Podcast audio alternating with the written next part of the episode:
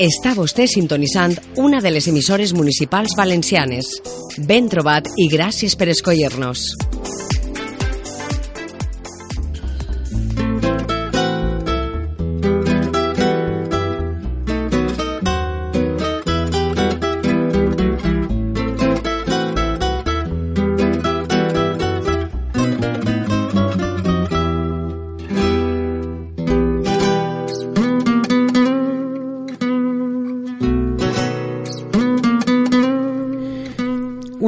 Més duguem al programa de Al Dia tres biografies. Tres vides de tres persones molt diferents i ahir radica la vessant interessant que paga la pena de fer-los un recordatori per una qüestió o altra. Cercant sempre la diversitat, són dos dones i un home. Ell és una escriptora russa afincada ara a Barcelona i que ha escrit un llibre on publica un colpidor testimoni real de les dones condemnades als camps siberians de concentració en la repressió de Stalin. L'altra dona, una aviadora, pionera en aquest art i que desaparegué amb el seu avió al 1937 del segle passat i que sembla que encara segueix volant. Ell, l'home, és un arquebisbe expresident de la Conferència Episcopal i que el papa Joan Pau II el marginà del cardenalat culpant-lo de la pèrdua de privilegis de la seva església hacia Espanya. I és que l'església catòlica pesa i pesa molt al nostre país. Per unes raons o altres, esperem que les nostres notes sobre actualitats els resulten interessants i els vinga de gust sintonitzar la xarxa d'emissores municipals valencianes, la ràdio nostra, propera i en valencià.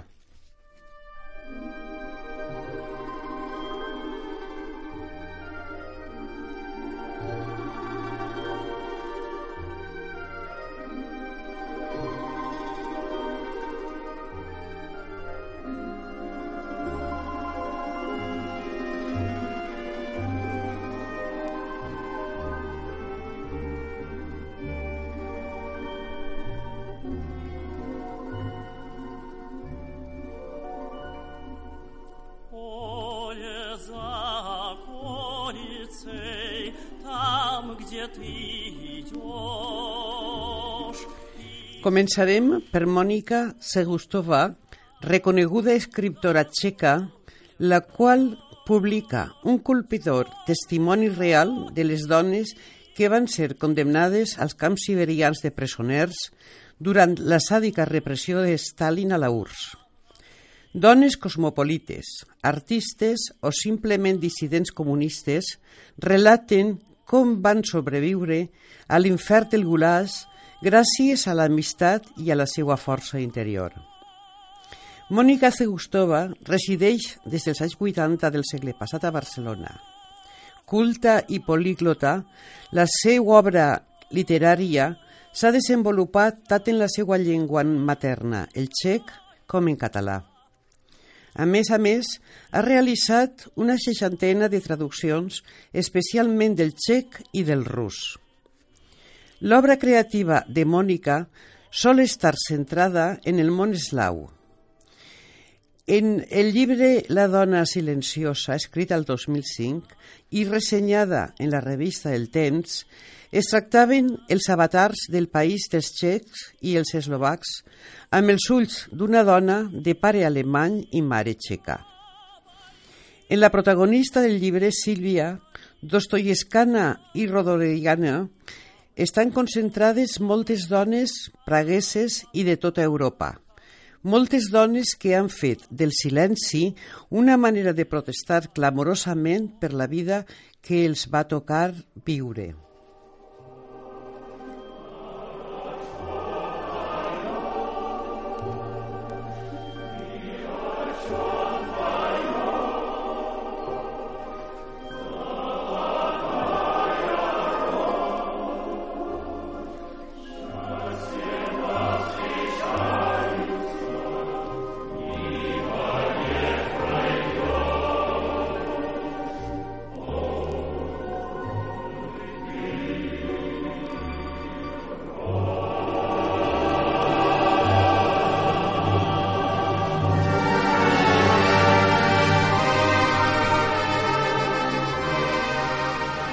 La dona silenciosa és la dona del segle XX. Només volia una vida feliç al costat dels seus, però la història es va interposar al seu camí. Al capdavall, Txecoslovàquia fou un país sotmès a l'estrany atzar dels, dels nombres, és a dir, dels números. Tota la seva història vivia pendent d'anys acabats en vuit. Al 1918 es formà com a país després de la Primera Guerra Mundial. Al 1938 té lloc el nefast pacte de Múnich i amb ell la invasió alemanya. Seguim amb el 8. L'any 1948 s'esdevé el col d'estat comunista i el canvi conseqüent de règim. Al 1968, finalment, fou la fi de la efímera primavera d'Alexandre Llubec, avortada pels tancs russos. Aquesta infausta trama periòdica només es trencà l'any 1989, com és ben sabut. Destituint la maledicció del Huit, la revolució de Vellut, de Baclan Havel i companyia restituïda la dignitat dels txecs i eslovacs, els quals finalment decidiren separar els seus destins. La odissea del seu país natal, però, no esgotà els interessos de Mònica Zukastova. En altre llibre, titulat Les roses de Stalin, s'aproxima a la trista biografia d'Esvelana Stalin, la filla xicoteta de Josif Stalin, i que, si recorden, el dugueren balesones en el programa Dones que han fet història.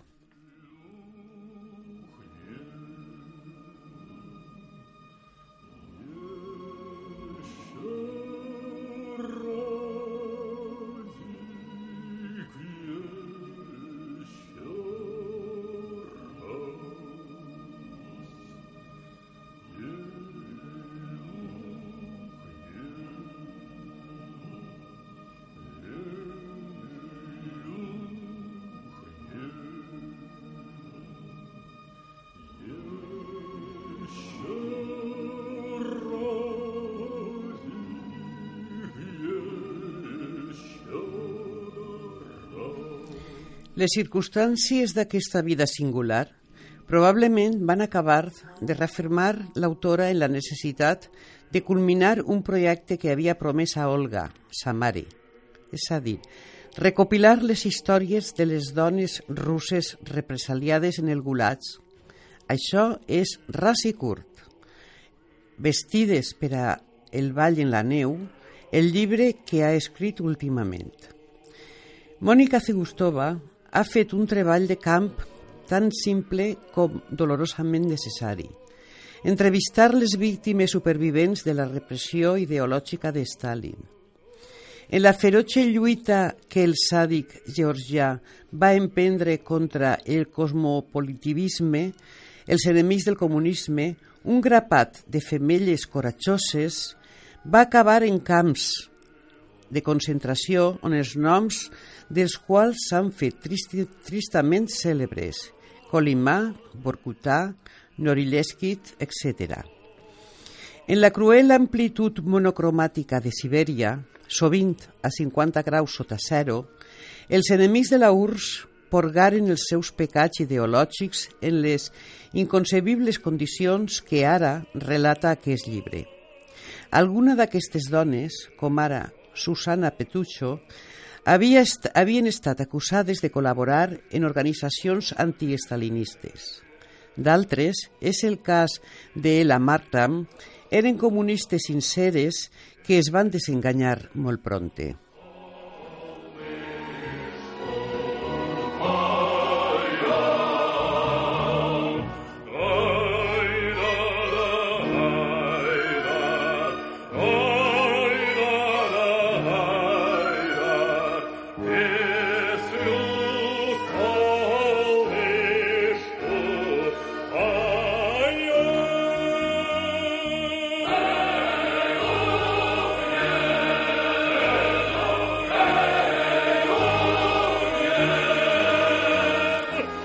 Quasi totes aquestes dones eren autèntiques belleses eslaves, com dona fe l'apartat fotogràfic del llibre, i van sobreviure al càstig extrem gràcies a la seva força interior, a les relacions d'amistat que van establir al Gulag i al seu amor a la poesia i a la cultura russa.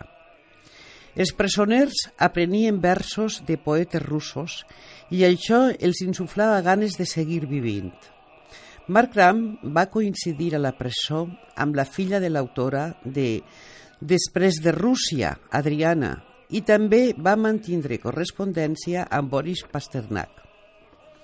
Cantants, actrius, compositores, quasi totes les dones entrevistades al llibre van coincidir al Gulats amb celebritats caigudes en desgràcia, cosmopolites desarrelades, les quals oferien el seu art als altres presos i això els feia oblidar col·lectivament les penalitats del captiveri. La història subsegüent és coneguda. El desglàs iniciat per Khrushchev a finals dels anys 50, després de la mort de Stalin i de la revelació dels seus crímens, va propiciar que moltes d'aquestes dones retornaren als seues llars. Khrushchevsky es, es diuen precisament els edificis característiques d'algunes barriades populars de Moscou on encara viuen les antigues represaliades envoltades pels seus llibres i pels seus records encara viva. Alguna cosa, però, s'havia trencat al seu interior. No la fe en la vida, sinó els ideals de joventut que van excusar la construcció d'un sistema basat en el crim i en la mentida.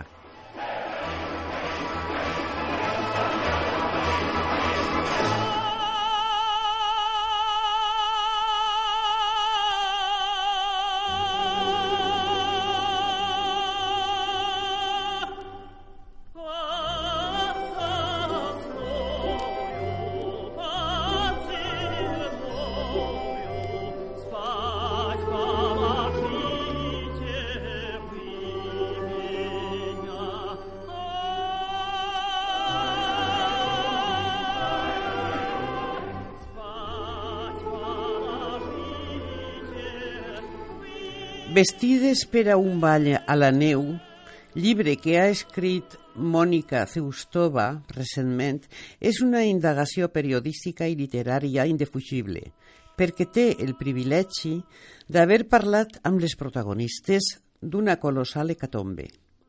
És la constatació de la manera en què va acabar resolent-se el segle XX. Les ideologies van propiciar un bany de sang i el món alleujat, se les va expulsar amb un saxó herculí.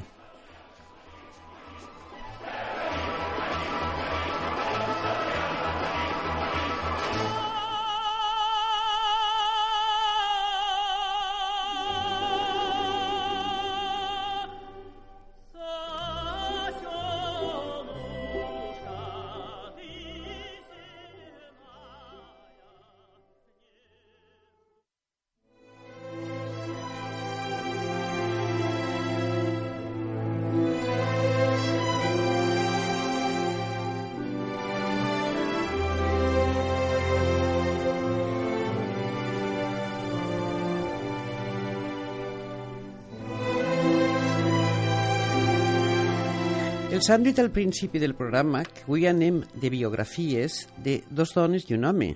Hem parlat d'una dona i ara en parlarem d'una altra. Ara els parlarem d'una aviadora, una dona sense dubte adelantada al seu temps i pionera. Es tracta d'Amelia Heart i quasi podem dir que Amelia, 80 anys després, continua volant, la seva passió perquè un estudi forense estableix que els ossos trobats en un atoló del Pacífic podrien ser els de l'aviadora de, des de 1937. Anem a veure qui era aquesta dona tan intrèpida. Des de la seva desaparició, el misteri de l'aviadora no ha deixat de sumar incògnites. La última, la que els he mencionat adés, un estudi publicat aquesta setmana en una prestigiosa revista antropològica sosté que els ossos trobats s'assemblen més allà que el 99% dels individus que viuen allí i això ho afirma el professor emèrit d'Antropologia Forense de la Universitat de Tennessee. El treball ha fet pensar que l'enigma toca la seva fi. L'última vegada que es va veure a Amelia Earhart en vida fou el 2 de juliol de 1937 del segle passat a l'enlairar-se amb el seu eh, look electra bimotor de l'aeròdromo de l'AE en Papua, Nova Guinea. Empenyorada en donar la volta al món, l'aventurera de 39 anys es disposava a completar una etapa de 4.000 quilòmetres hasta l'illa Howard entre Austràlia i Hawaii. 20 hores després de prendre el vol, va emetre el seu últim missatge. Digué, anem en línia nord-sud. Després ja no es va saber res més. El mudí per sempre.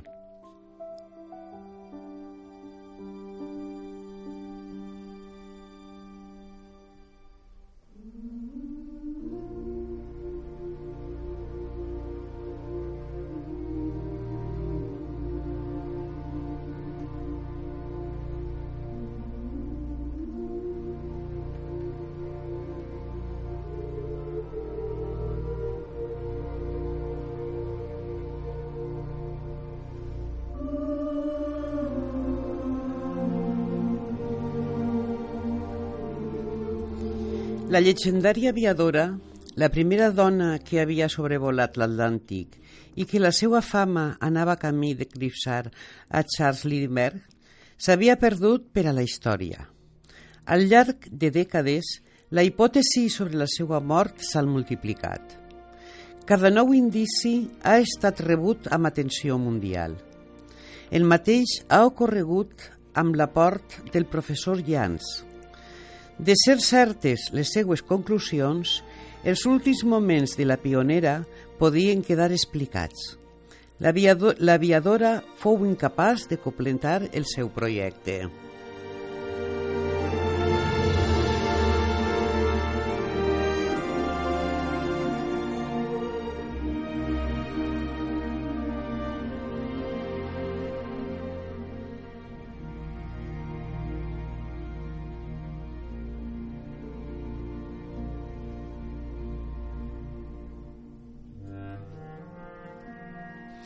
En aquest projecte hauria aconseguit les proximitats de l'illa de Nicamaroro i allí no es sap si sola o acompanyada pel seu copilot, Fred Niemann, hauria mort. Una imatge d'enorme romanticisme, el qual casa amb les hipòtesis dels seguidors d'aquest cas empenyorats en rebutjar les conclusions a les que arribà el govern dels Estats Units i que sostenen que l'aparell s'estavellà en l'oceà per fallo mecànic o manca de combustible i que el cos s'esfonsà en les aules del Pacífic. Moltes han estat les expedicions enviades a la zona als últims anys per demostrar el contrari. Quasi totes han pres com, com referència la illa – illa que, per cert, ha registrat capítols esporàdics d'ocupació. Estava en les dades de l'accident en aquell moment deshabitat. Les diferents exploracions han rescatat objectes dels anys 30, des de sabates i flascons de maquillatge fins navalles. Però cap ningú ha aportat la pista, la qual permeteix que donar la volta a la versió oficial. No hi ha traces d'ADN ni elements que es puguen atribuir a Amelia Earhart. Ni tan siquiera els ossos que han enlluernat la nova esperança es consideren d'ella.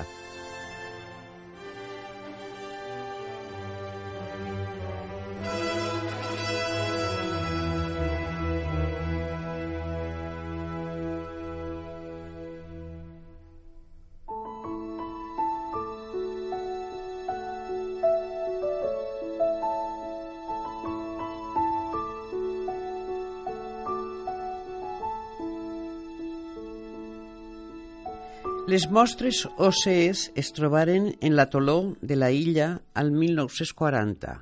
Estaven junt a una ampolla de benedictini i la caixa d'un sexant. Ràpidament foren enviades per al seu anàlisi forense a les illes Fiji, on determinà que corresponien a un home. Més endavant, amb el pas del temps, aquestes pistes es perderen. En la seva investigació, el professor Jans al no comptar amb les restes, amb per exemple el crani, l'húmero, la tíbia o el fèmur, s'ha limitat als apunts tècnics presos pels especialistes de 1940. En el camí han tingut que enfrontar-se també a altra revisió efectuada al 2015 i que validava els primers resultats. Malgrat tot, aquests obstacles no han desanimat el professor Jans. Pel contrari, el professor considera que les metodologies emprades en aquell moment no foren les correctes i després d'un exhaustiu examen i amb l'ajuda de fotografies de l'aventurera ha establert el possible vincle. No es tracta d'un pas definitiu, ni tan siquiera d'un avanç substancial. És altra hipòtesi més. Pot ser o no ser. El propi, el propi antropòleg forense ho reconeix i diu si els ossos no són d'ella o són d'algú molt similar a ella, però res d'això ha importat. Ha sigut prou que hi haguera una remota possibilitat per a que l'esperança tornara a tirar a volar. 80 anys després, es pot dir que Amelia Gear segueix volant.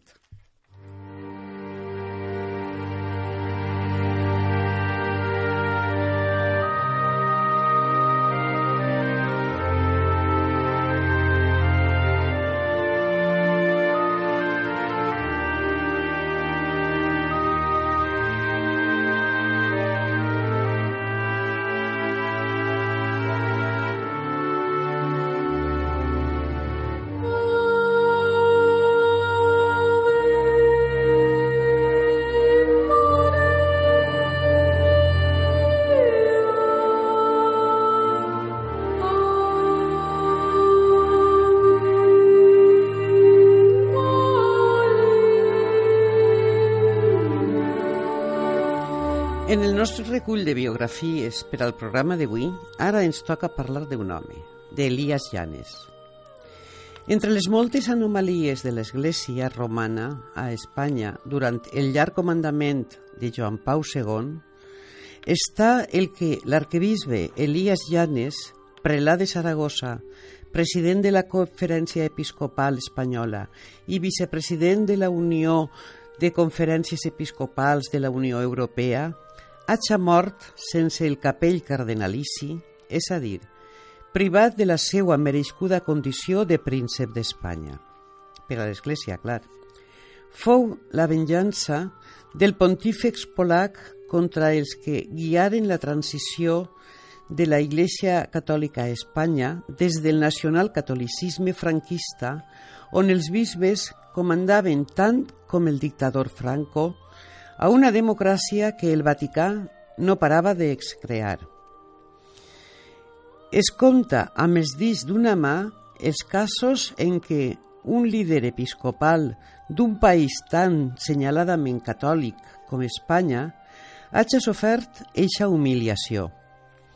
Els motius els resumia el cardenal valencià, paisa nostre Vicent Enric i Tarancón, quan contà com fou abroncat per Joan Pau II el mateix dia en què va acudir al Vaticà a presentar-li la seva renúncia per tema d'edat.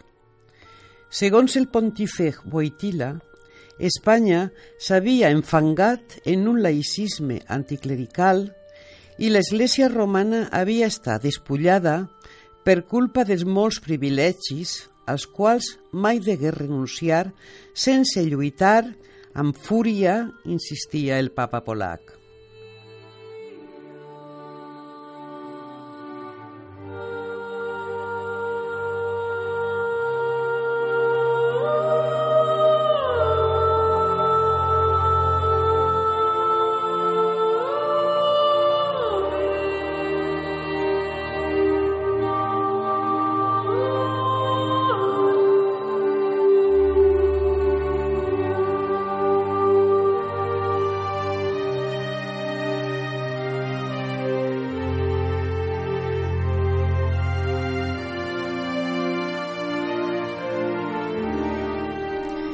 Elias Llanes morí fa uns dies a Saragossa.